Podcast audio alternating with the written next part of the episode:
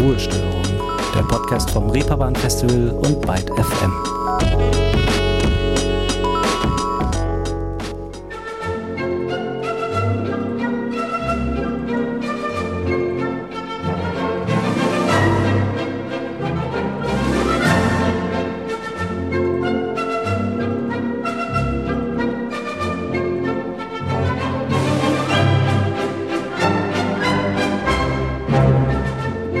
Vielleicht habt ihr diesen Song ja in der vergangenen Woche schon gehört. Das ist der Figaro-Polka von Johann Strauss Sohn.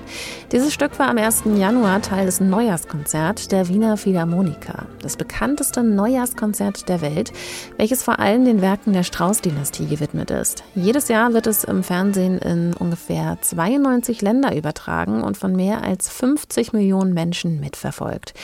Und damit noch einmal ein herzliches Willkommen zu dieser ersten Folge in 2024. Ich hoffe, ihr seid gut reingekommen und habt alle Feierlichkeiten gut sacken lassen. Bevor wir uns hier in Ruhestörung aber neuen Themen und MusikerInnen widmen, schauen wir nochmal zurück und lassen 2023 Revue passieren. 52 Folgen gab es im vergangenen Jahr zu den unterschiedlichsten Themen in der Musikindustrie und auch mit den unterschiedlichsten MusikerInnen.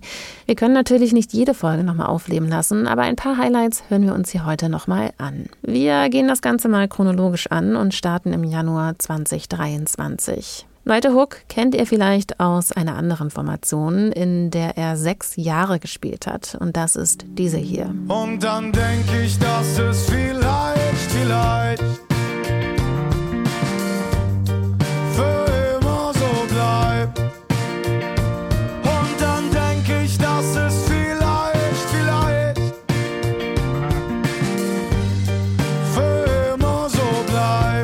Annenmai Kantereit. Von 2014 bis 2020 war Malte Hook Bassist der Band, ist nun aber seit gut drei Jahren nicht mehr Teil der Band, schreibt Texte auf Englisch und veröffentlicht sie unter dem Namen Beach People.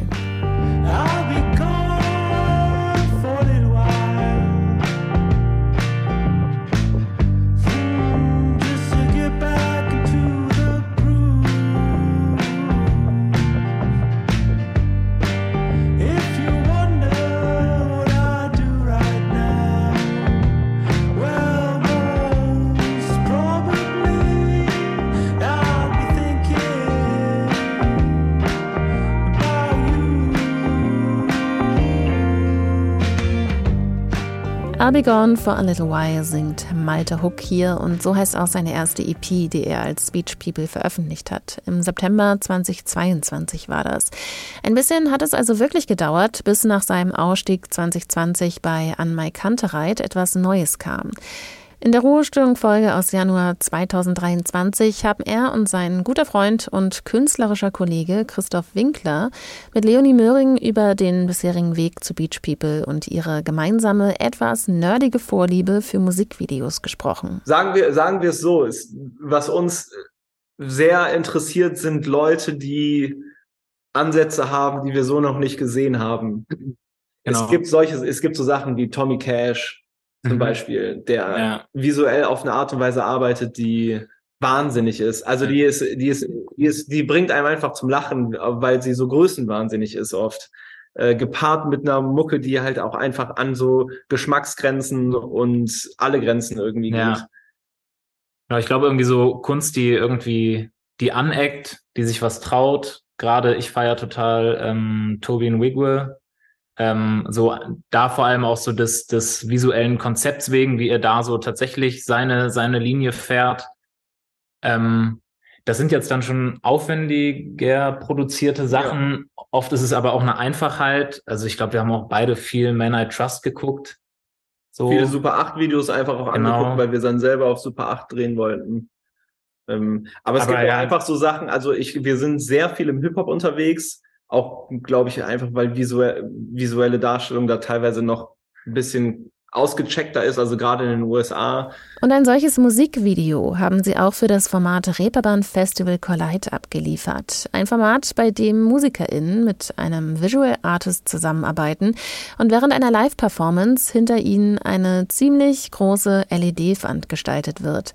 Und auch darüber hat Leonie mit den beiden gesprochen. Und dann im Vergleich jetzt zu anderen Session-Formaten auf jeden Fall eben dieses Visuelle. Also das ist ja das, was Collide auszeichnet so. Also wir sind, glaube ich, beide auch große Colors Show-Fans so. Also ich mag so generell, wenn es ein bisschen minimalistischer ist. Tiny Desk oder so auch super nice. Das sind alles für sich irgendwie schöne Formate und da genau äh, ist Collide jetzt irgendwie ein neues Format, was dazukommt äh, mit einer eigenen Idee, ähm, die genau ich persönlich total schön finde, weil eben noch eine andere ähm, Kunstsparte mitgedacht wird. Und ich habe letztens hatte ich einen Abend, da habe ich mit äh, einer Freundin und einem Freund zusammen ähm, Musikvideos geguckt und dann meinte sie so, wow, Musikvideos sind das Beste, weil die bringen einfach aus beiden Welten, so die bringen die zwei schönsten Sachen zusammen, nämlich Musik und visuelle Kunst. Und äh, genau das können Musikvideos sehr, sehr gut. Und das hat jetzt Collide ja in dem Sinne dann auch probiert, das irgendwie zusammenzubringen, aber halt im Rahmen von einer Session und nicht von einem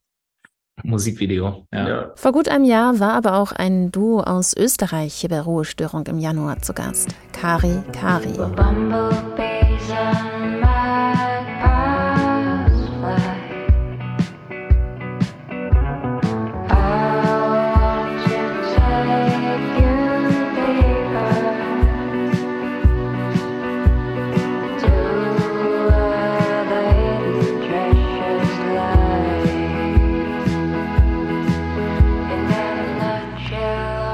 Around the Bend heißt dieser Song von ihnen. Erschien 2022 auf ihrem zweiten Album Welcome to Cocoon Island.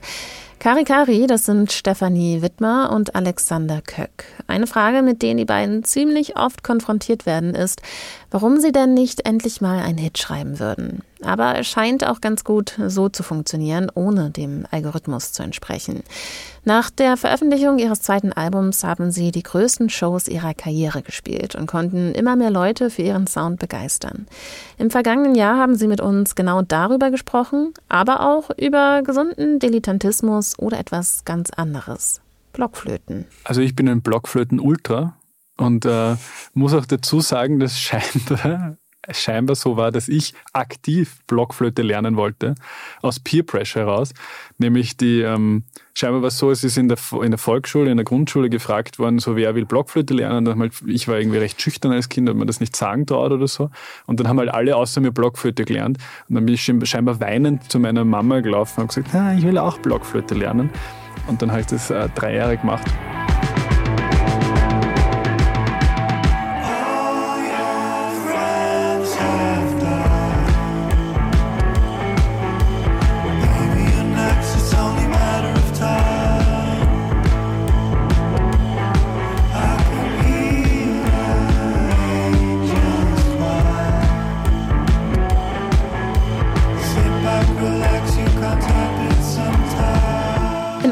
Ganz andere musikalische Richtung geht die Gruppe Steintor Herrenchor. Als Leonie im Februar für die Folge eine Stunde bei Zoom mit den beiden Bandmitgliedern Timon und Milan verbracht hat, eigentlich sind sie zu dritt, gab es noch nicht allzu viele Infos über das Trio. Leonie hat euch in der Folge aber prophezeit, dass sie schon bald nicht mehr zu den Geheimtipps gehören und deshalb im Gespräch ein paar mehr Infos aus ihnen herausgelockt.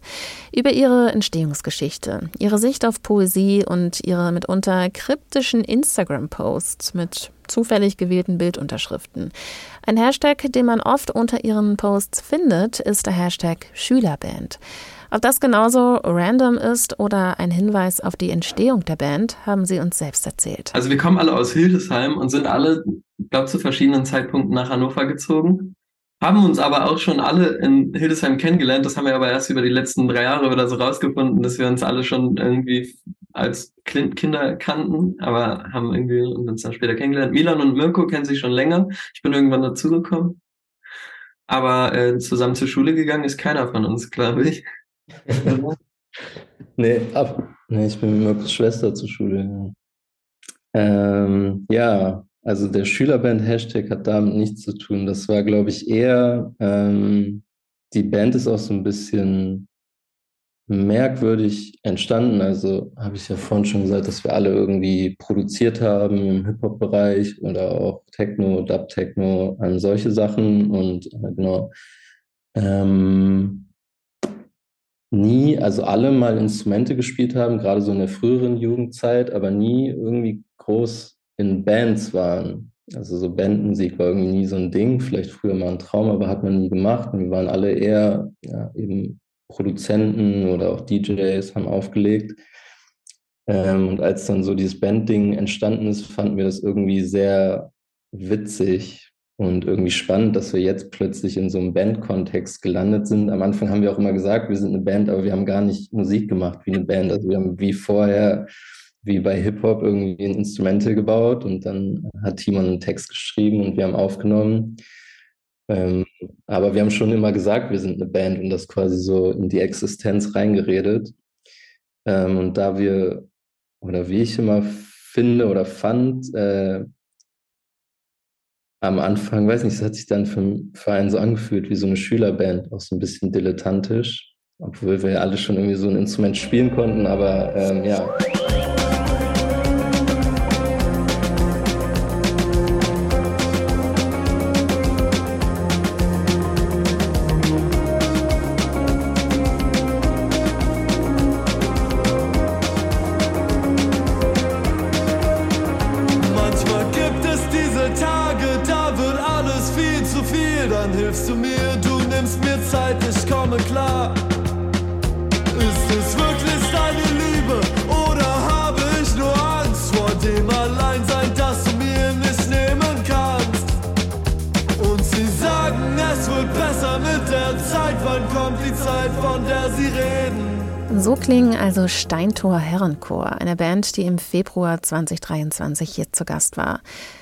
Auch im Februar mit am Start war Maxi Haug. Ihr kennt sie vielleicht aber auch eher als Shitney Beers.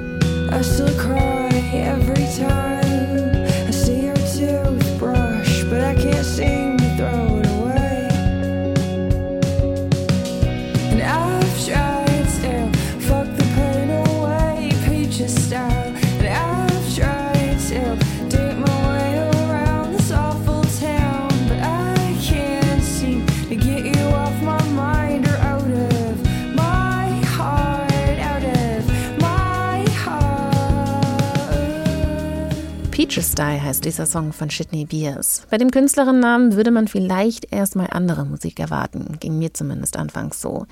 Leonie und Maxi sind in der Folge vielen verschiedenen Fragen auf den Grund gegangen. Zum Beispiel, kann man Musik ironisch hören? Warum müssen sich gewisse Leute auf Konzerten ständig lautstark unterhalten?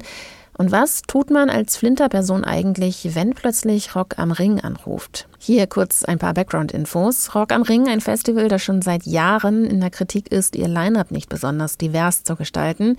Quasi ein Festival von Männern, für Männer und mit Männern in der deutlichen Überzahl auf der Bühne. Auch als die sehr umstrittene Metalband Pantera fürs Lineup 2023 angekündigt wurde, war der Aufschrei groß. Grund dafür ein Video mit rechtsradikalen Aussagen des Sängers. Was folgte, ist eine Entschuldigung mit der Beteuerung, dass dies nicht seine wahre Meinung gewesen sei. Aussagen, die von vielen als nicht besonders glaubwürdig eingestuft wurden. Die Folge Pantera sind nicht aufgetreten. Das nur als mini kleine Zusammenfassung zur Diskussion um Rock am Ring. Zurück zum Thema. Was würde Shitney Beers als Flinterperson also tun, wenn Rock am Ring plötzlich anrufen sollte? Ich, ich also das, das, ich glaube, es liegt nichts ferner als das. So, also ich kann, kann mir das überhaupt, ich meine, es gab ja letztes Jahr schon, wurde das so oft thematisiert. Und wenn man sich jetzt das Line-up anschaut, so, ich weiß nicht, ich glaube, da hat niemand so wirklich was dazugelernt. So, ich finde es schon mal richtig cool, dass die Pantera aus dem Lineup genommen haben. Ähm, das, find, das ist tatsächlich äh, ein, ein Win, weil das war schon echt schlimm auch. Aber ich meine, ich kann mir halt auch vorstellen, dass halt so Bands wie NorthX oder Rise Against, die halt auch spielen, keinen Bock haben, ähm, auf einem Festival zu spielen, wo Pantera halt auch spielt, weil, also politisch gesehen, die auf jeden Fall in verschiedene Richtungen gehen.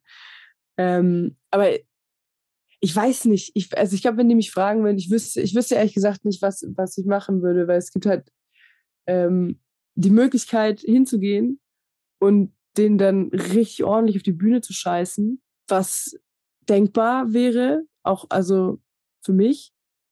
Ähm, ich könnte mir das schon gut vorstellen auch. Oder halt so Statement ähm, Banner oder sowas oder halt irgendwie eine Aktion, irgend sowas machen, wenn man dann da halt hingeht, um halt darauf aufmerksam zu machen, wie scheiße alles ist und so. Äh, das könnte man ja machen oder man könnte halt auch so protestieren, dass man sagt, okay, nee, ich nehme das Angebot nicht an. Oder man könnte das machen, weil ich glaube, die zahlen gut Geld. Also ich bin, ich weiß es nicht, aber ich kann mir vorstellen, dass wenn die mich fragen würden, dann würde das schon gut Geld geben.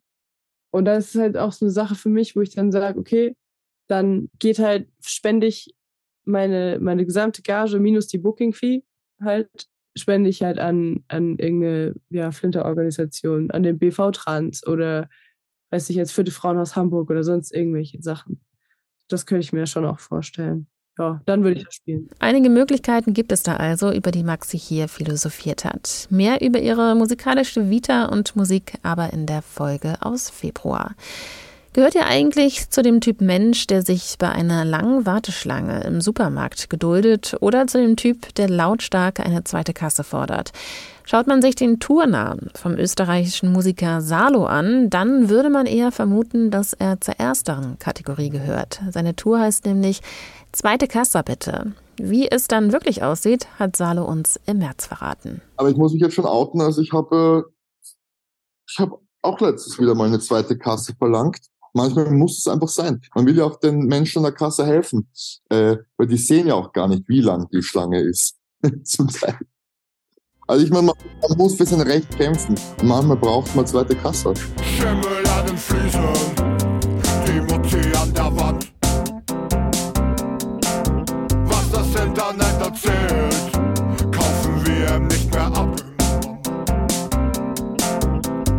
Wind vor der Tür, neue Zeitung im Haus, ich mach das Radio aus.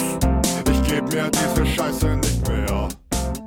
Ich glaube nicht an Dinosaurier heißt dieser Song von Salo. Und zu diesem Song hat Salo auch mal einen Insta-Post gemacht, wo er selbst kaum glauben konnte, dass es wohl auch sowas gibt wie erotische Dinosaurierliteratur. Unglaublich. Ich weiß nicht, wie es mich gefunden hat, aber es gibt anscheinend eine Nische ähm, ich glaube, die, die Bilder sind alle von Amazon, äh, von Google oder von Amazon. Es gibt eine Nische mit äh, Dinosaurier-Erotik-Literatur. das ist diese Regel, es gibt diese Internetregel, dass es alles, woran man denken kann, als Porno gibt und das ist jetzt offiziell der Beweis.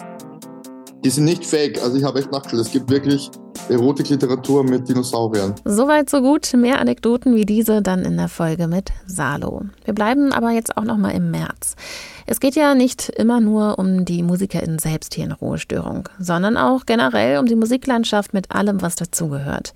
Im März ging es deshalb zum Beispiel auch um eine der größten Musikmessen und Vorreiter in Sachen Innovation, Kreativität und Vielfalt.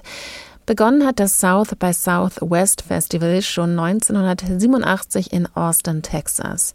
Damals hat es sich allerdings hauptsächlich noch um Roots Rock und Alternative Country gedreht.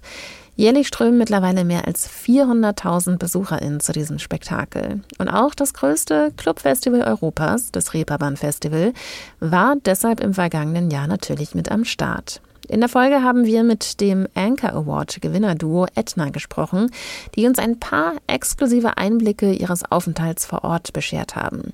Wie kann man sich das South by Southwest vorstellen? Edna haben es uns verraten. Also Leuten, die noch nie bei dem South by Southwest waren, ähm, kann man sagen, das ist sowas wie das Reeperbahn Festival. Und das Reeperbahn Festival ist ja sowas wie eine Musikmesse, ähm, an einem bestimmten Standpunkt, nämlich in Hamburg. Und das South Southwest ist eben in Texas, Austin und ist noch ein bisschen größer und ich würde sagen noch internationaler als das Reeperbahn Festival.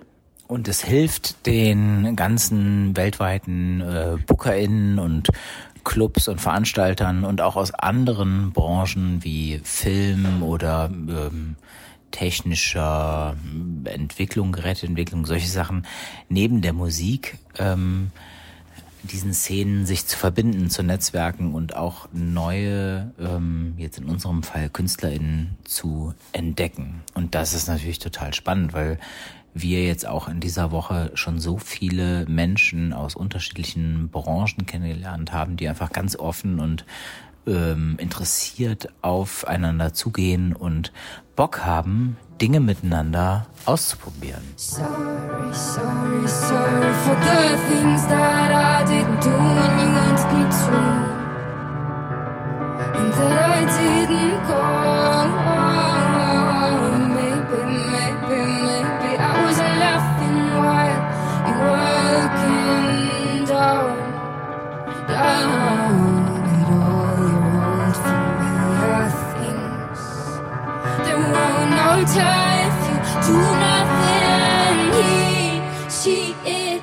Edna sind das hier mit einer ihrer neuesten Songs, Remission. Die Stimme von Ines Schäfer könntet ihr übrigens auch aus diesem Song schon kennen. Einmal schwarz, ich sehe die Zukunft pink, wenn du mich fragst, wird alles gut, mein Kind.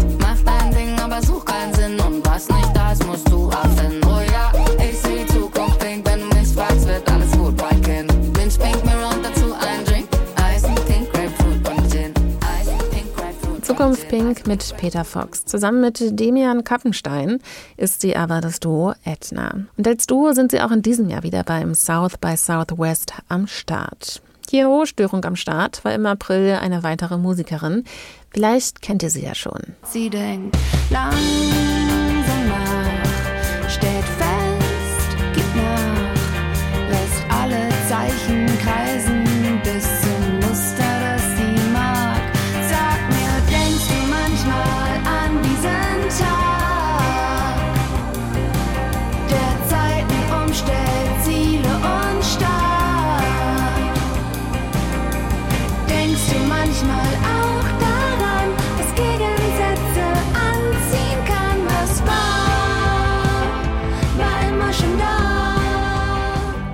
Laura Lee von Laura Lee and the Jets. Und mit Laura Lee hat meine Kollegin Leonie ein sehr spannendes Gespräch über die Relevanz von Repräsentation gesprochen, so nenne ich es jetzt mal, speziell bezogen aufs Muttersein, da Laura Lee letztes Jahr auch Mama geworden ist. Es geht um das Gefühl, im neunten Schwangerschaftsmonat noch vor 17.000 Menschen ein Konzert zu spielen, aber auch, dass man eben manchmal gar nicht mehr unbedingt darüber sprechen möchte, wie es denn nun ist als Mutter in der Musikbranche. Ja, ich werde tatsächlich, also ich ähm, füttere da ja auch manchmal das Narrativ. Ich und dann ärgere ich mich wieder darüber, dass ich es gefüttert habe. Aber irgendwie ist es ja auch ein Teil von, also ich bin da echt so hin und her gerissen, dass ich teilweise super gerne drüber rede und dann auch manchmal überhaupt keinen Bock mehr habe, drüber zu reden. Und ich hatte jetzt ja ziemlich früh auch eine, kann man auch auf YouTube anschauen, so Six Hours with Laura Lee, wo ich so ein bisschen, ja, so ein Kamerateam eben Einblick gewährt habe in, wie es ist als junge, ähm, also, also jung, so jung bin ich ja gar nicht mehr, aber als Mutter, ähm, Mutter und Musikerin und wie da so mein Alltag aussieht.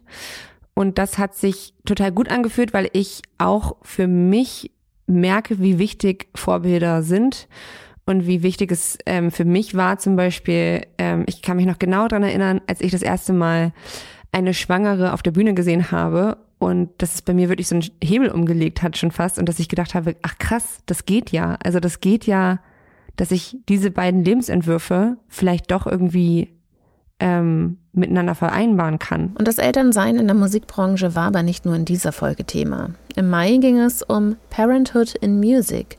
Man kann es sich vielleicht schon denken. Eine Initiative, die sich dafür einsetzt, die Arbeitsbedingungen für Eltern in der Musikindustrie zu verbessern. Oft lassen sich Stillen und Rock'n'Roll, Einschlafbegleitung und Nachtleben, Kinderwagen und Festival eben nur sehr schwierig miteinander vereinbaren. Es wirkt erstmal so, als sei dieses Business eine eltern- und kinderfreie Zone. Aber wie in allen anderen Branchen auch, es gibt auch hier Väter und Mütter, die versuchen müssen, ihr Berufsleben vor und hinter der Bühne irgendwie mit Elternschaft in Einklang zu bringen. Wir haben mit Marit Posch und Steffi von Kannemann von Parenthood in Music gesprochen und die haben das Problem nochmal etwas konkretisiert. Ja, es ist, es ist in einer Nische, weil es halt, ich merke das ja auch, ne, weil wenn du Mutter wirst, einfach keine Zeit hast, da irgendwie mega viel noch drumherum zu bauen, ne? Und äh, Also Marit und ich, wir merken das ja auch. Das ist ja noch neben unseren Jobs, neben zwei Kindern und meine Kinder sind auch noch sehr klein.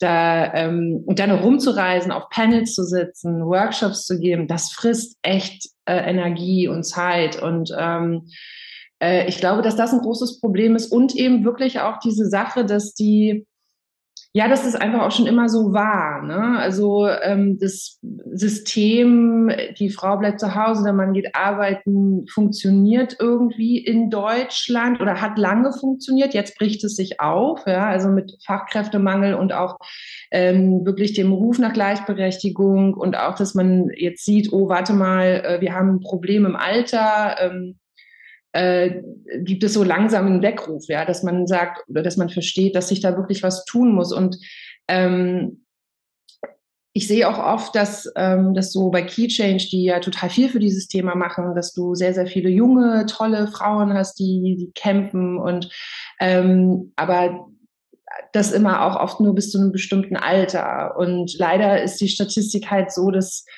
ähm, dass ab 30 eben dieser Gender Pay Gap komplett auseinanderfällt und das ist eben genau, wenn die Familien gegründet werden. Und dann, ähm, was ich ja vorhin auch schon gesagt habe, ist dieser, ja, oftmals dieser Kampf irgendwie ähm, um Gleichberechtigung, Feminismus, sich die Zeit, die, die Zeit zu, dafür zu haben, die Zeit sich nehmen zu können, fällt dann weg, weil auf einmal musst du dich da um kleine Wesen kümmern und, und dann geht, ist es ganz oft, dass, ähm, Du hast gesagt, ja, die Frau stillt, also kümmert sich die Frau mit, ne, so dieses Dinge, weil es ist, es ist natürlich aus persönlicher Erfahrung, es ist total anstrengend und es ist total viel Arbeit. Es ist wahrscheinlich das Anstrengendste, was ich in meinem Leben jemals gemacht habe, ähm, auch diese Gleichberechtigung einzufordern, wenn du ganz kleine Kinder hast, ne, zu sagen, nein, wir teilen das jetzt auch mit, mit dem Stillen, also mit, der, mit dem Kind füttern und nein, wir teilen das jetzt auch, dass wir das wirklich gleichberechtigt machen. Und da musst du ja nicht nur mit dir selber kämpfen, ähm, sondern auch noch mit deinem Partner kämpfen, ähm, Dinge einfordern. Und ähm, ich finde, dass man da total viel ähm, auch politisiert ist dabei, so und viel auch nach Schema dann ähm, versucht zu sein. Und ich, ich kann mir total vorstellen, wie viele, wie, also wie ich auch selber natürlich das Situation gibt, ach komm, das ist einfacher, das machen wir jetzt einfach so, egal, so, weißt du. Und ähm, und das ist halt ein ständiger, ständiger Kampf. Und dann nebenbei natürlich noch zu arbeiten, wenn man todmüde jeden Morgen aufwacht. Ähm, das ist alles, hat alles das. Das muss man wirklich, wirklich wollen.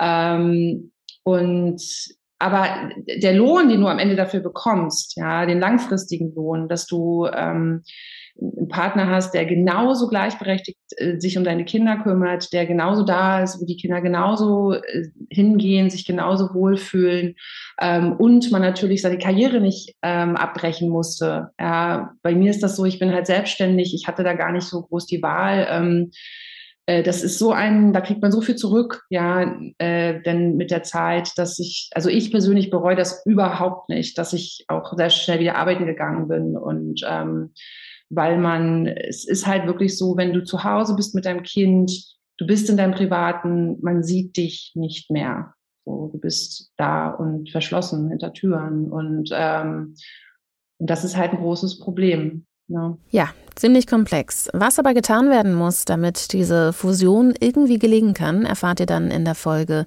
bei der Parenthood in Music Thema ist, im Mai 2023. Eine Zeit, in der man in der Musikindustrie ein bedauerliches Phänomen auch beobachten konnte. Kleinere und mittlere Bands und KünstlerInnen, die ihre Touren und Konzerte absagen müssen. Aus dem ganz einfachen Grund, dass die Ticketverkäufe nicht ausreichen, um die Events auch zu finanzieren. Eine Folge von Inflation und Pandemie, die auch an der Festivallandschaft nicht spurlos vorbeigeht. Deshalb haben wir im Mai mal einen Blick drauf geworfen, wie es der Festivallandschaft denn nun eigentlich aktuell geht. Dafür haben wir mit zwei Gästen gesprochen. Johannes Vincent vom Reeperbahn Festival und Fabian Schmidt vom Skandalös Festival. Wie ging es zu der Zeit der Festivallandschaft? Was hat sich gerade auch nach der Pandemie verändert? Und wie geht man in der Branche eigentlich damit um? Und nicht zuletzt, was bedeuten die Veränderungen für Musikfans und BesucherInnen? Zum ersten Mal hat man gemerkt, ach, dieser Bereich, der wirtschaftet die ganze Zeit selbstständig und hat kaum Förderung. Also dieser Popular, ja, Popularmusik ist in der Form nicht so stark gefördert wie man sich das gerne wünschen würde. Ähm, und ich glaube, das war ein wesentlicher Unterschied, dann zu merken, ach krass, und was alles möglich sein kann, wenn man so eine Förderung bekommt. Ähm, wie das die, die Arbeitsbedingungen natürlich verändert, auch für die Leute, die in diesen Projekten ein enormes Risiko auf sich nehmen, auch ein finanzielles Risiko, meistens in privater Natur auf sich nehmen. Ähm, da merkt man schon, das hat eine gewisse Entspannung gebracht, aber man war sich ja auch die ganze Zeit nicht sicher, bekommt man die Förderung. Man hat sie beantragt und dann waren die Prozesse recht langwierig und man hat immer wieder ja pokern müssen. Klappt das so und können wir in der Form, in der Größe veranstalten oder müssen wir vielleicht doch wieder unsere Produktion ein bisschen runterfahren und ein paar Dinge einsparen? Kann einen auch schon mal wütend machen, oder? Und wütend war auch das Stichwort, als wir die Band Bipolar Feminin zu Gast hatten im Juni. Denn wenn man die Musik von Bipolar Feminin hört, kann man schon mal denken, hui, da ist aber jemand ganz schön wütend. Ich verstehe Sie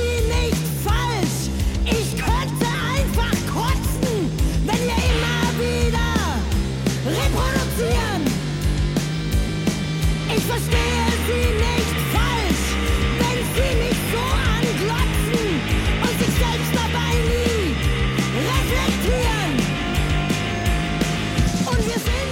Stimmt sicherlich auch, dass da jemand wütend ist, aber das ist natürlich nicht alles, was Bipolar Feminin ausmacht. Wir haben in der Folge mit Sängerin Leni Ulrich und Bassist Max Ulrich, Geschwister, wie man hier vielleicht schon merkt, über ihr Debütalbum Ein fragiles System gesprochen, aufopfernde Menschen und Übertreibung als lyrisches Stilmittel. Außerdem hat die Band auch einen Song im Repertoire, der Arne Zank huldigt, Schlagzeuger von Tokotronic. Ob er eigentlich von diesem Stück weiß, haben sie uns verraten. Erst brennt die Schule,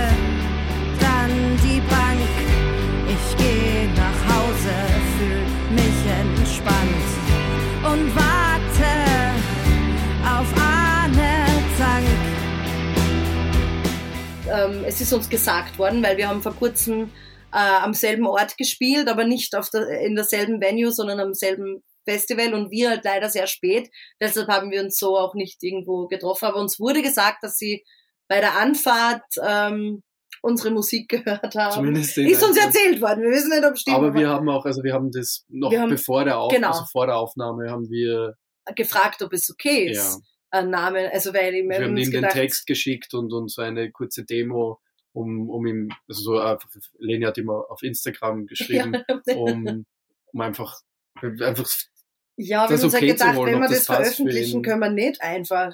Also das können wir nicht. Wir können nicht immer wieder einen Namen von einer Person wiederholen, wenn die sich extrem unwohl mit dem Song Ja. fühlt.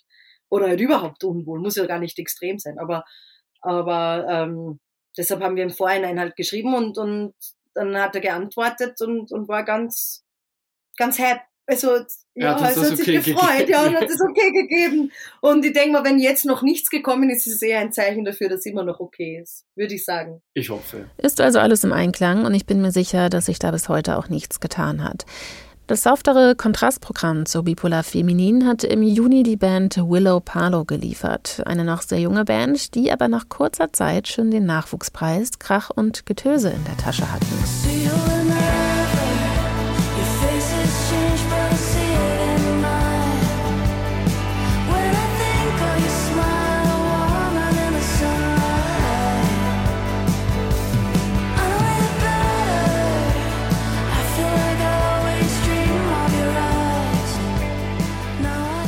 Dieser Song My Father's Eyes gehört aktuell zu den bekanntesten Songs von Willow Palo, hat damals beim Wettbewerb aber noch nicht existiert. Gewonnen haben sie den Preis aber trotzdem.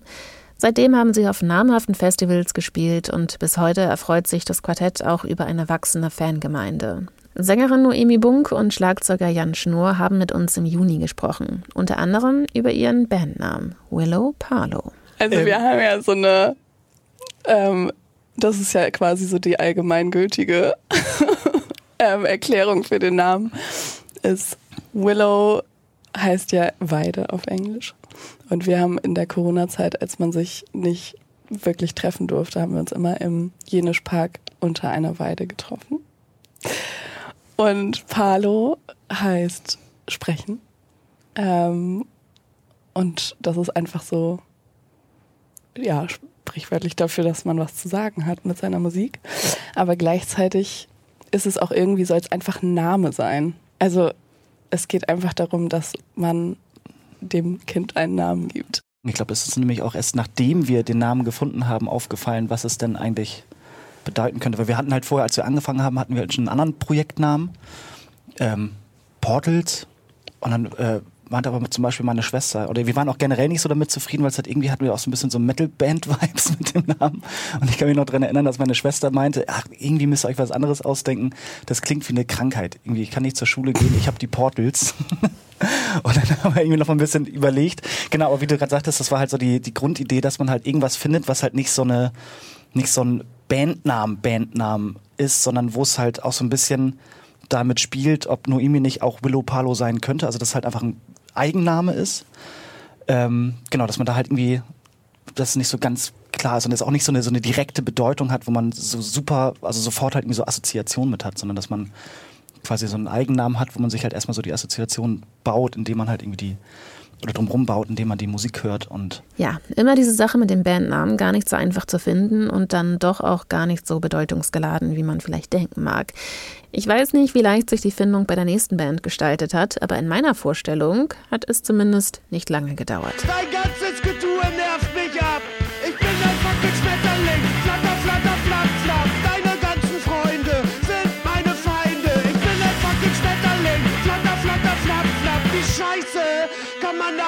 sein? Ich bin ein fucking Schmetterling. Flatter, flatter, flatter, flatter, flatter, flatter, flatter, flatter. Ich bin fantastisch. Wunderschön und bunt. Und du kannst mich hart am Arsch lecken. Ich bin fantastisch. Mit Blütenstaub am Mund. Und du kannst mich hart am Arsch lecken. Ich bin fantastisch. Wunderschön und Klare Message hier von der Bremer Punkband Team Scheiße. Im Juli haben sie mit uns über ein Thema gesprochen, bei dem sie auch eine klare Haltung zeigen. Awareness. Eigentlich sollte es ja nämlich eine Selbstverständlichkeit sein, dass alle BesucherInnen einer Veranstaltung sich jederzeit sicher und wohl fühlen. Die Realität sieht auf Festivals und Konzerten aber oft noch anders aus. Und das wissen eben auch Timo Vakus und Mello Kanone von Team Scheiße. In dieser Folge haben sie uns damals verraten, was sie bei ihren Konzerten unternehmen, damit niemand Angst haben muss oder sich unsicher fühlt. Es erfordert aber auch Durchhaltevermögen, sich stetig für das Thema Awareness bei seinen eigenen Konzerten einzusetzen und auch eine große Toleranz, was die Meinung anderer angeht. Team Scheiße haben zusammen mit der Band Kafka Ende 2022 einen Post auf Instagram geteilt, in dem es heißt, Pogen ist für alle da, kenn dein Limit, Belästigung ist, wenn sich jemand belästigt fühlt, auch wenn es nicht so gemeint war, und lass bitte dein Shirt an, denn niemand hat Lust auf ungewünschten nackten Körperkontakt. Dinge, die sie bei ihren Konzerten auch durchziehen. Ansagen machen, Hinweise in den Venues aufhängen und Songs auch unterbrechen, wenn das eben nicht eingehalten wird. Nun machen Team Scheiße aber Punkrock und unter diesem Post lassen sich deshalb auch Kommentare finden wie hab euch als Band mal gemocht, aber durch mein Punk-Sein kann ich das jetzt nicht mehr mit euch vereinbaren. Eine Aussage, zu der Timo und Mello eine ziemlich klare Meinung haben. wir diskutieren gerade über so einen, so einen affigen Kommentar. Ähm, und das ist übrigens auch so ein Problem dieser äh, äh, Probleme im Publikum. Man gibt denen sehr viel Macht. Man gibt denen sehr viel Aufmerksamkeit. Eigentlich spielt ein Besoffener überhaupt keine Rolle. Den kannst du schnell ausschalten und der ist, der ist raus aus der, aus der Menge und dann kann man weiter Party machen. Jetzt halten wir uns zum Beispiel auf diesen, an diesen Leuten auf, die eigentlich nichts beitragen zu einer Verbesserung, sondern nur ganz verschrobene, toxische Gedanken und in ihren Dogmen dann auch Ausübungen in ihrem Verhalten haben. Mhm. Wenn jemand das Wort Punk als ähm, Ausrede benutzt, Ausrede benutzt, äh, Oder als sich Vorwand, sich als scheiße zu verhalten. Vorwand, Sorry. Ja, richtig, dann dann fick dich, dann verpiss dich, dann behalt dein Punk, geh weg, weil ähm, Punk ist nicht Sexismus, Punk ist nicht Misogynie, Punk ist nicht Alkoholismus, jedenfalls nicht für mich und auch nicht für die Leute, die auf der Bühne stehen und auch für den Großteil unserer äh, äh, Fans nicht und für den Leuten, die auf den Konzerten sind. Und das passt auch nicht da rein. Und wenn du es nicht checkst, dann bleib weg. Und wenn du es gecheckt hast, komm gerne wieder. Außerdem haben wir in der Folge aber auch mit Sarah Sam Bergmann von der Initiative Act Aware gesprochen. Eine Initiative, die sich für mehr Bewusstsein und einen wertschätzenden und respektvollen Umgang in der Veranstaltungsbranche einsetzt. Woran es denn oft bei den VeranstalterInnen scheitert, hat Sarah mir in der Folge verraten. Mit den VeranstalterInnen, mit denen ich gesprochen habe, deren Antwort wäre wahrscheinlich Geld. Also weil es natürlich in dem Moment auch ähm, als Priorität gehandhabt werden muss und auch ein Investment ist. Wenn ich jetzt sage, okay, ich habe eine große Veranstaltung und ich muss jetzt hier einfach eine gewisse Summe rein investieren, die ich von vornherein nicht reinkalkuliert habe. Ich verantworte darauf dann immer, dass es natürlich auch ein Investment ist in die BesucherInnen und auch nach außen hin einfach eine Positionierung, dass wie also wie kann das zu, zu viel Geld sein, wenn ich damit einen sichereren Ort herstelle, der auch einladend ist für andere Menschen? Äh, meine Antwort wäre aber eher der ähm, in dem Prozess bleiben, zu bleiben. Also viele VeranstalterInnen, die sich an uns wenden, wollen halt irgendwie erstmal ein Awareness-Team und ein Awareness-Konzept und verstehen das sehr, sehr viel als Dienstleistung, wie halt andere Dienstleistende vor Ort das auch eben handhaben. Man kommt da irgendwie hin und man hat so ein Vorgespräch und danach ist die Sache wieder abgehakt. Und das ist eigentlich für mich der größte Knackpunkt, zu vermitteln, dass Awareness-Arbeit ganzjährig stattfinden muss und nach dem Festival noch lange nicht abgeschlossen ist. Es geht in der Folge also um angstfreies und sicheres Pogen und die Verantwortung der VeranstalterInnen ihren BesucherInnen gegenüber. Sowas bedeutet natürlich auch Arbeit und über das Thema Arbeit haben wir auch mit der Autorin und Soziologin Nadja Scheherde gesprochen. Ich bin Nadja Scherde, ich wohne in Bielefeld, ich bin Soziologin, ich arbeite in der Jugendberufshilfe und ich bin Autorin und habe ein Buch jetzt gerade geschrieben. Das heißt Anti-Girlboss, den Kapitalismus vom Sofa aus bekämpfen und ist im Februar erschienen bei Ulstein. Leistung zahlt sich aus oder auch Work hard, play hard sind Phrasen, mit denen Nadja Scheherde nur wenig anfangen kann.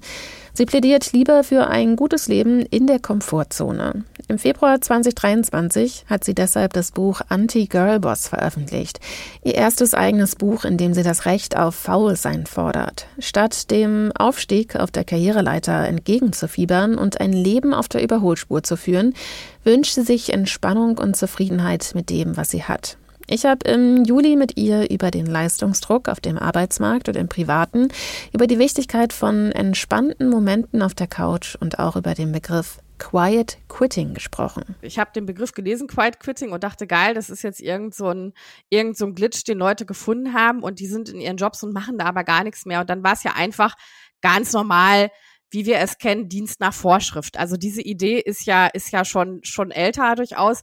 Und ich habe dann auch gedacht, krass, ich bin schon sehr lange eine Quiet Quitterin anscheinend äh, oder eine, die immer verteidigt hat, dass Dienst nach Vorschrift äh, auch gut und wichtig ist. Und ich finde auch, dass Dienst nach Vorschrift ganz viel zu tun hat mit, mit Grenzen setzen und zumindestens dem Versuch, irgendwie gesundheitserhaltend äh, zu arbeiten und eben auch sich klar zu machen, ich habe einen Arbeitsvertrag, ich muss Dinge tun, ich muss wahrscheinlich auch immer mehr Dinge tun, als vorgesehen sind, aber es ist nicht meine Aufgabe, zusätzlich noch ehrenamtlich für einen Arbeitgeber zu arbeiten. Ich fand es aber letztes Jahr krass, als eben diese Debatte um Quiet Quitting losging, dass, ähm, dass genau dieses Verhalten, also es ist ein Vertrag abgeschlossen und Leute gehen arbeiten und bekommen dafür Geld äh, und machen eben das für das, was sie eingestellt wurden, dass das so als so skandalös betrachtet wurde, dass dafür ein eigener Begriff und eine globale Debatte, also zumindest im globalen Norden, weil das ist ja in den USA und überall ähm, thematisiert worden. Und dann habe ich gedacht, das ist echt heftig, dass wir noch so ein verqueres Bild haben einfach von, von Lohn- und Erwerbsarbeit, dass, dass, dass Leute geschockt sind. Es ist nur die Arbeit, sie wächst über Köpfe,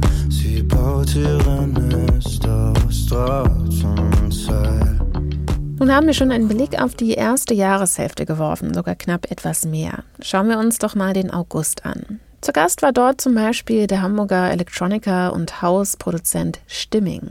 Seit gut 15 Jahren ist er weltweit mit seiner subtilen, minimalistisch ausgearbeiteten elektronischen Musik unterwegs und klingt dabei so.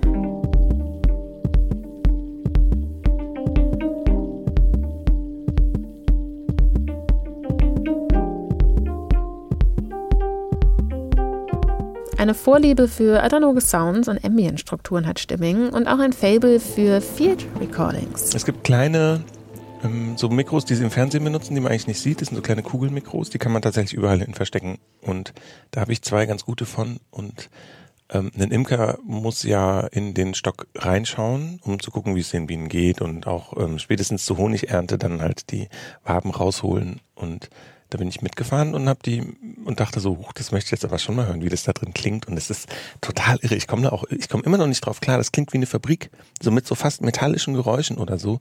Ich habe nichts an diesem Bienenstock gemacht von außen. Es war auch komplett still außen. Also es waren wirklich nur Geräusche von drinnen und so richtig so klang, klang,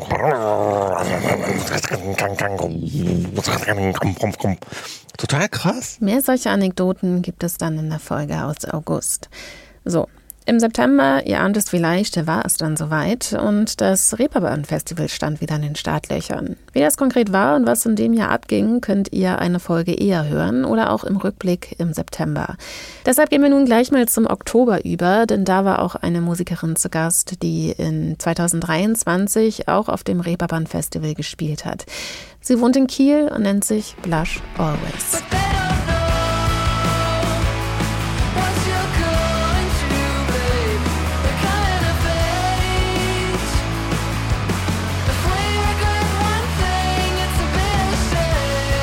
Dass Katja Seifert, so heißt Blush Always mit bürgerlichen Namen, aber einmal auf eben dieser Bühne oder auch einer anderen stehen würde, hätte sie nicht gedacht. Nach der Schule hat sie erstmal zielstrebig Psychologie studiert und hat eigentlich eine therapeutische Laufbahn auf dem Zettel gehabt. Es kam dann aber doch anders. Zu dieser Zeit hat sie viele Konzerte besucht und sich mit der Gitarrenmusik der 90er beschäftigt. Selbst zur Gitarre greifen war aber auch da erstmal nicht unbedingt denkbar oder hat zumindest Überwindung gekostet. Aus der Musikschule wusste sie nämlich schon, dass Bühnensituationen sie nun ja rot werden lassen. Daher dann auch der Bandname Blush Always. In Ruhestörung haben wir mit Katja über ihre ersten Steps in Kiel gesprochen, ihr Debütalbum You Deserve Romance oder auch darüber, wie man den Spotify-Algorithmus in eine sehr moderne Version von Romantik verwandeln kann. Das ist genau auf dem, auf dem Song Oddly Romantic. Da geht es so ein bisschen da, oder eine Zeile ist, ähm, You say it's oddly romantic, how I changed your algorithm. Und da, genau, Spotify-Algorithmus ist damit gemeint, dass wenn man viel Zeit mit einer anderen Person verbringt, über deren Spotify Musik hört. Und dann äh, habe ich eben immer Musik angemacht, die ich gerne höre. Und diese Vorstellung, dass wenn ich nicht da bin und die Person dann den Mix der Woche anmacht, dass da ganz viele Songs drin sind, die meinem Musikgeschmack äh, entsprechen. Und dann muss die Person an mich denken, weil Musik läuft, die mir gefällt, obwohl ich nicht da bin. Und so ist man dann über den Spotify-Algorithmus miteinander verknüpft. Und das finde ich sehr romantisch. You say it's only romantic, how I changed your algorithm. Blush Always Oddly Romantic. Im Oktober haben wir dann auch noch mal einen Blick zurück auf das Reeperbahn Festival geworfen. Allerdings zu einem ganz bestimmten Programmpunkt. Zu einer Konferenz, die auf dem Heiligen Geistfeld im Festival Village zum ersten Mal auch einen Platz in Hamburg gefunden hat. Die Republika fand 2023 zum ersten Mal im Rahmen des Reeperbahn Festivals statt. Mit über 90 Sessions und mehr als 180 SprecherInnen bot das Festival an zwei Tagen eine Plattform für Diskussionen, Vorträge und Workshops über aktuelle gesellschaftspolitische Themen im Kontext von Netz, Medien und KI. Ich habe mit Republika-Mitbegründer Andreas Gebhardt gesprochen und natürlich auch Eindrücke von den BesucherInnen vor Ort gesammelt. Ein besonderer Fokus lag dabei aber in diesem Jahr auf dem Thema künstliche Intelligenz. Und das hat auch nochmal gezeigt, wie wichtig möglicherweise es wird, in, als Republika häufiger im Jahr stattzufinden, weil was sich im letzten halben Jahr da technologisch getan hat, ist natürlich total krass. Und ähm, ich glaube, da sind viele mit einem mit, ähm, offenstehenden Mund oder wie sagt man irgendwie mit, äh, ähm, mit ein bisschen Herzflattern oder so aus manchen Sessions rausgegangen zu sehen, was da halt geht und auch welche, also was weiß ich, was halt also wie vielschichtig die Fragestellungen sind halt. Und weil sich da eben so viel verändert und viele Fragezeichen entstehen, habe ich auch im November nochmal einen genaueren Blick auf das Thema KI geworfen. Denn wenn es eine Technologie gibt, die im vergangenen Jahr die Kreativbranche in Aufruhr versetzt hat, dann ist es eben die künstliche Intelligenz. Eine der wohl spannendsten Technologien unserer Zeit, die auch in der Musik zahlreiche Anwendungsgebiete findet. Bei der Produktion, im Mastering, beim kreativen Prozess, in Form von Tools zur Bestimmung von Songs oder benutzerdefinierten Playlists. Es gibt aber auch eine Vielzahl von Tools, die mithilfe künstlicher Intelligenz neue Songs generieren können. Eine Entwicklung, die eben Fragen aufwirft. Zum Beispiel auch, wie verändert diese Technologie die Rolle, die Künstlerinnen einnehmen? Gibt es vielleicht sogar eine Entkopplung von den realen Personen und den Klängen, die sie hervorbringen?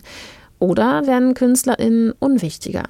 Eines der bekanntesten Beispiele, die im vergangenen Jahr durchs Netz kursiert ist, ist ein vermeintlicher Song von The Weeknd und Drake, nennt sich Heart on My Sleeve.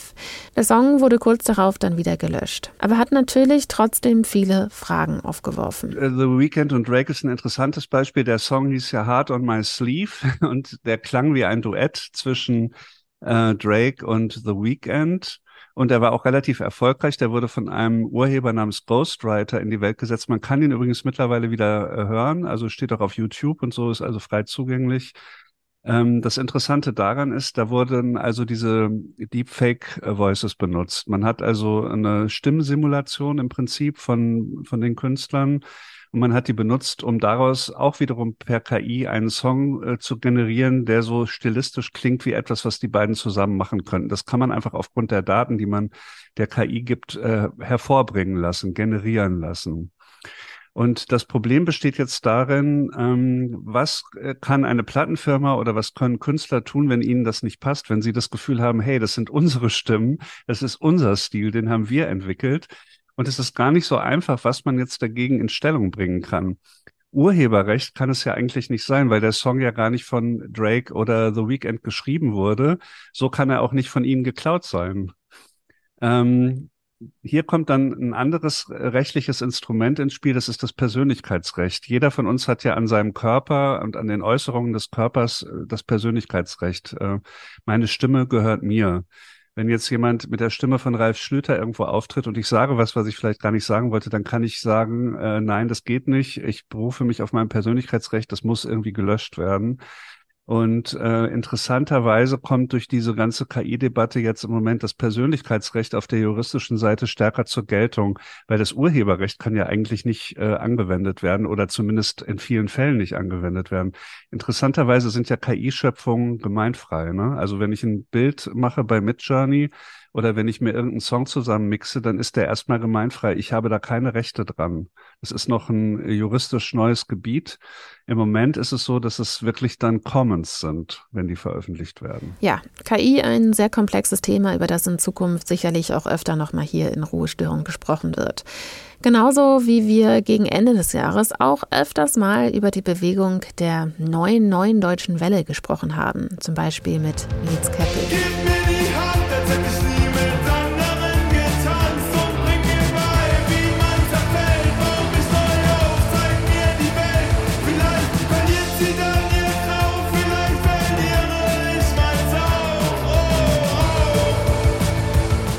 Schaut man in den einschlägigen neue neue deutsche Welle Playlisten vorbei, stößt man sehr schnell auf Nils Keppel. Unterlegt mit wabernd düsteren Klängen singt er mit verheilter Stimme über Selbstreflexion, Identität oder das Verlassen und Verlassenwerden. Eine Mischung aus Tristesse und Sehnsucht. Mit ihm habe ich im November über das Aufwachsen in der pfälzischen Provinz Kandel, seine Wahlheimat Leipzig und auch die Schubladen und stilistischen Ausbrüche der NNDW-Szene gesprochen. Kühle Synthesizer, dynamische Melodien, gefühlvoll, minimalistisch und meist auf Deutsch getextet. Keine schrulligen Nonsenstexte wie in der neuen deutschen Welle, sondern eben Selbstfindung, Reflexion, Verletzlichkeit, Verliebtsein. In erster Linie werden oft MusikerInnen aus der Stuttgarter Szene um Edwin Rosen herum dazugezählt. Ob Nils Keppel sich und seine Musik selbst dort überhaupt sieht, hat er uns in der Folge verraten. Als dieses ganze Ding angefangen hat, habe ich ja tatsächlich noch relativ nah in Stuttgart gewohnt und ich war dann auch sehr viel im Komma in Esslingen. Hier ein klitzekleiner kurzer Einwurf. Das Komma Esslingen könntet ihr auch schon aus der Ruhestörung-Folge mit die Selektion kennen. Hört dort auch gerne vorbei, wenn ihr mehr über diese Location erfahren wollt. Weiter geht's hier mit Nils. Oder am Werkstatthaus, das auch ein Kumpel von mir irgendwie kuratiert hat und die Shows dort geplant hat und dann ähm, lief dort ganz viel diese Musik, aber also deshalb war ich damals ja noch irgendwie viel in Stuttgart unterwegs. Auch Temmes haben ja damals noch in Stuttgart gewohnt und wir haben ja damals auch unsere erste Show dort gemacht.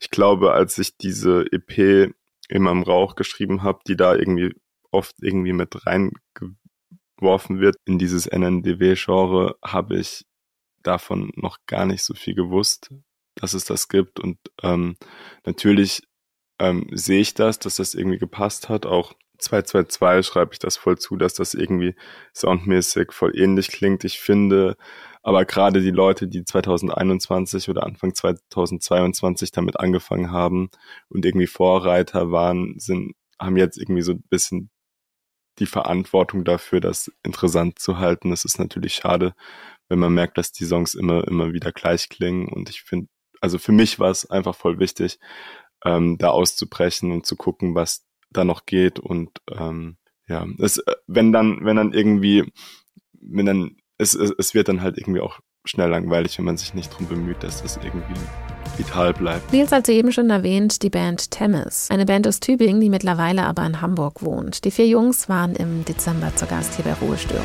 Schlechte machen gute Stories, schreiben gute Songs. Weißt du auch grad nicht mehr weiter, dann komm wenigstens mit uns. Lieg ich heute Abend wieder mal alleine in meinem Bett.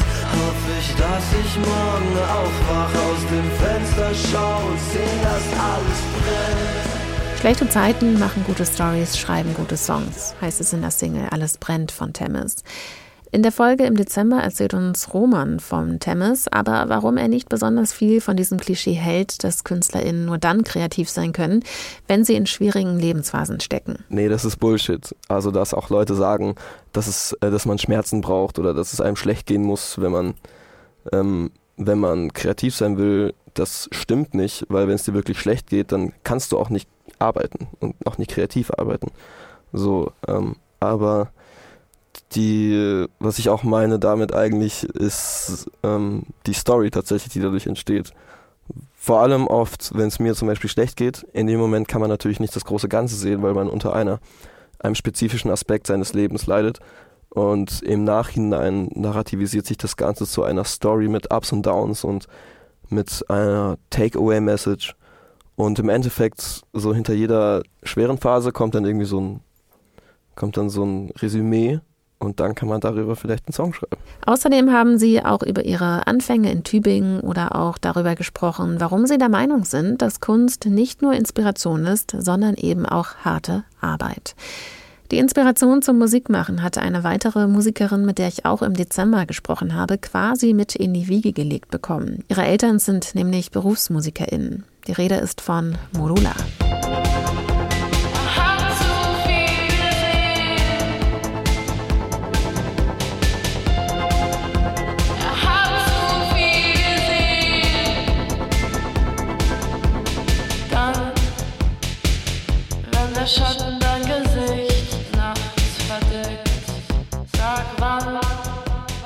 Auch hier düstere Synthie-Songs im Stile der 80er Jahre, treffen im Fall von Modular aber auf gesellschaftskritische und feministische Texte. Schon seit einigen Jahren steht sie als Musikerin auf der Bühne oder auch davor als Fotografin für KünstlerInnen und Bands wie Mia Morgan oder auch Lischko. Erst Anfang letzten Jahres hat sie unter dem Namen Modular auch ihre erste Single veröffentlicht und das war der Song, aus dem wir eben schon einen kleinen Ausschnitt gehört haben.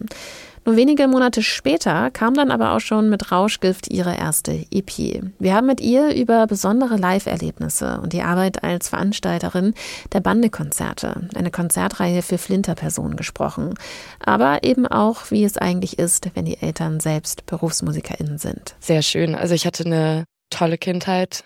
Ähm, mit ich schlafe auf den Endstufen von meinem Papa beim Konzert und muss nicht früher ins Bett und darf das alles miterleben, hin bis kreativen Alltag gestalten. war halt alles drin und es hat mir, glaube ich, sehr, sehr viel gebracht als Kind, äh, mich auch selber entfalten zu können.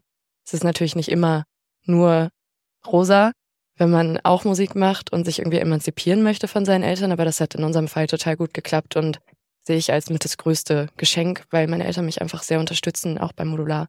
Mein Papa produziert das ja auch.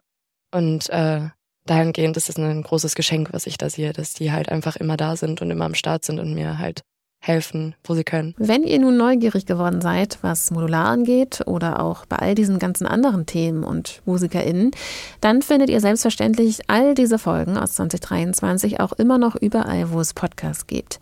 Und wenn ihr euch vielleicht auch gedacht habt, wie man das denn eigentlich alles verpassen konnte, dann hilft es vielleicht, Ruhestörungen zu abonnieren. Dann bleibt ihr nämlich immer up to date und bekommt regelmäßig einen Blick hinter die Kulissen der Live- und Musikkultur. Wir blicken nun in der nächsten Folge wieder nach vorne in ein 2024, das hoffentlich genauso interessante GesprächspartnerInnen parat hält. Ich verabschiede mich nun. Mein Name ist Liz Remter. Ich wünsche euch schon mal ein wohlwollendes neues Jahr. Bis zum nächsten Mal. Ciao.